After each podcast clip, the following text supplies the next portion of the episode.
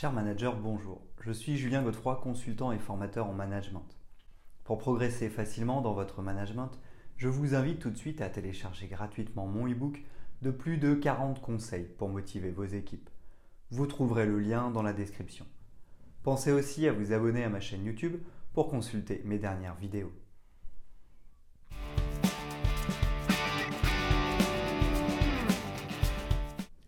L'inaptocratie, c'est lorsque des incapables gouvernent. En effet, dans ce type d'organisation, les moins capables de gouverner sont mis en place par les moins capables de se prendre en charge. La richesse produite est de plus en plus redistribuée vers les incapables. D'ailleurs, dans ce système, de moins en moins de personnes créent de la richesse. Certains principes peuvent amener à la mise en œuvre d'une inaptocratie. Par exemple, nous pouvons retrouver le principe de Peter. En effet, ici, une personne évolue dans les strates supérieures tant qu'elle est compétente. Le jour où elle atteint une strate où elle n'est pas en mesure de faire face à ses responsabilités, elle y reste. Le principe de Peter est donc tout employé tend à s'élever à son niveau d'incompétence.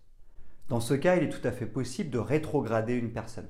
Cependant, cet acte managérial est souvent vécu comme une sanction alors que ce n'est qu'un réajustement.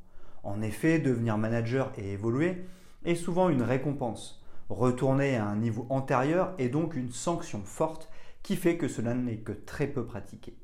Alors comment faire pour que votre organisation ne se transforme pas en inaptocratie? Voici les six étapes à mettre en œuvre.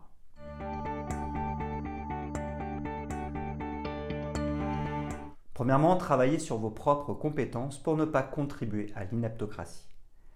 Nous ne le dirons jamais assez, mais l'exemplarité est un des plus importants leviers pour influencer et mettre en dynamique vos équipes. Donc si vous souhaitez développer la compétence de vos équipes, assurez-vous de bien développer vos propres compétences. Ainsi pourrez-vous mieux échapper à l'inaptocratie. N'oubliez pas qu'il y a de fortes chances que vous soyez à un poste de manager parce que vous avez été compétent en tant qu'employé, vous avez fait des études, vous connaissiez la bonne personne, réseautage. De manière générale, l'évolution est malheureusement souvent une récompense. Elle n'est donc pas forcément liée à vos capacités à faire face à vos nouvelles responsabilités. Il s'agira donc de se former et en particulier sur le management d'équipe. En effet, plus nous montons les strates, plus nous allons animer de collaborateurs. C'est un métier à part entière, il s'agit d'apprendre à faire faire.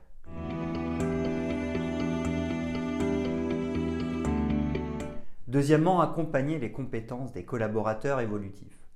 Ensuite, il s'agira de mettre en œuvre la même montée en compétences que vous auprès de vos équipes. La tâche s'avérera plus simple parce que vous l'aurez déjà appliquée pour vous. Vous pourrez donc anticiper les potentiels besoins de vos collaborateurs concernés. D'une certaine manière, en ayant travaillé au développement de vos propres compétences, vous aurez développé la compétence de développer les compétences. N'hésitez pas à solliciter vos collaborateurs et à leur demander leur avis sur ce qu'ils souhaitent travailler. En effet, leurs ressentis vous permettront d'ajuster au mieux leur parcours. Certains pourraient être mal à l'aise dans une posture de manager, d'autres pourraient avoir besoin de techniques de mise en dynamique. Il s'agira donc de faire au plus proche des besoins pour s'assurer d'une bonne montée en compétences.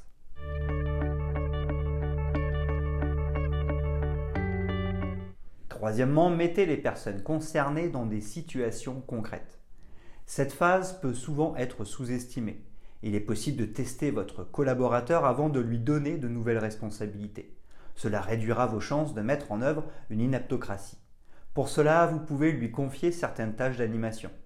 Pourquoi ne pas commencer par le laisser animer une réunion? Ainsi pourrez-vous très facilement constater le niveau managérial mais aussi technique. Vous pourrez ensuite aller plus loin en laissant la personne déléguer certaines tâches faciles. Dans l'esprit de l'apprentissage, vous pourrez aussi convier votre collaborateur évolutif à vous suivre au quotidien dans vos différentes activités. Ainsi pourra-t-il mieux se représenter ce qui l'attend. De plus, il pourra aussi développer ses compétences en vous observant et en écoutant. Enfin, il est possible de l'envoyer passer du temps avec d'autres équipes et d'autres managers. Ainsi pourra-t-il compléter son expérience et ses connaissances auprès d'autres personnes. Voir différents types d'organisation, de management et de cohésion d'équipe permettra d'enrichir fortement ses compétences et ses approches.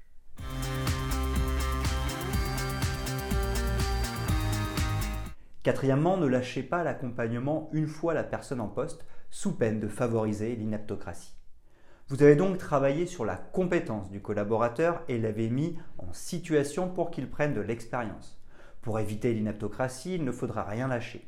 Désormais, il est prêt et il vient de prendre un poste plus haut placé. Ce collaborateur évolutif va donc pouvoir utiliser ce qu'il a appris ainsi que son expérience pour réussir dans sa nouvelle mission. Cependant, nous savons tous que nous n'avons jamais fini d'apprendre. Il en sera de même pour ce collaborateur. Les situations qu'il va rencontrer au quotidien seront tellement spécifiques qu'il devra se former encore et toujours pour pouvoir y faire face. Il ne s'agit donc pas de considérer l'évolution d'un collaborateur comme un aboutissement, bien au contraire, ce n'est qu'une étape. Il s'agira donc de poursuivre la formation de cet employé. C'est ce que nous appelons la formation continue. Comme nous l'avons vu, nous pourrons nous appuyer sur nos observations pour proposer des pistes de développement. Demander le ressenti et l'avis du collaborateur permettra aussi de savoir dans quelle direction aller.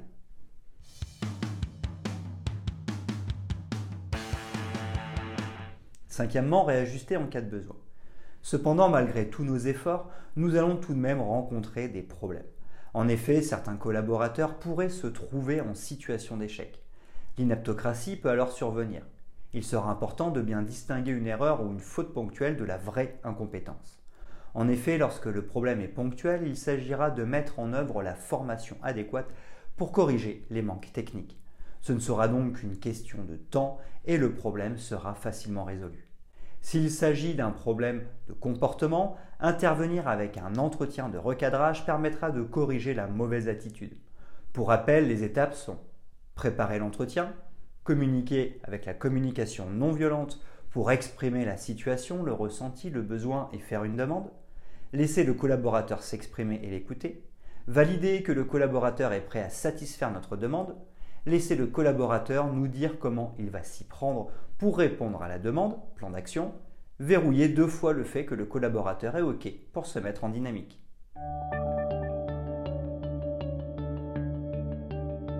Sixièmement, faites preuve de courage managérial si cela ne fonctionne pas pour ne pas ancrer une inaptocratie.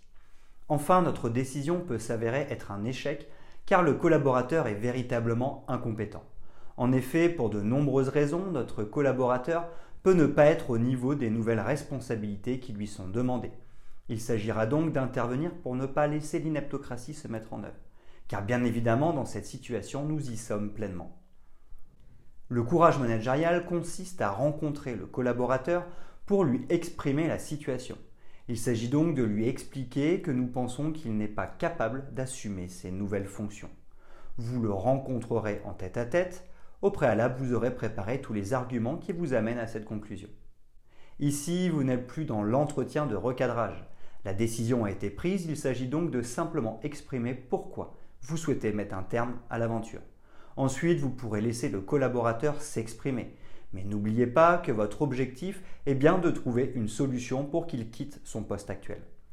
Vous pourrez donc lui demander ce qu'il souhaite. Plusieurs options peuvent se présenter changement de poste et retour au poste précédent, changement de service avec changement de poste, quitter l'entreprise, etc. Si le collaborateur a une demande claire, il s'agira de l'accompagner en fonction de ses besoins. Si le collaborateur est en désaccord, la question va devenir plus juridique et il faudra vous tourner vers les personnes qui peuvent vous aider dans cette démarche.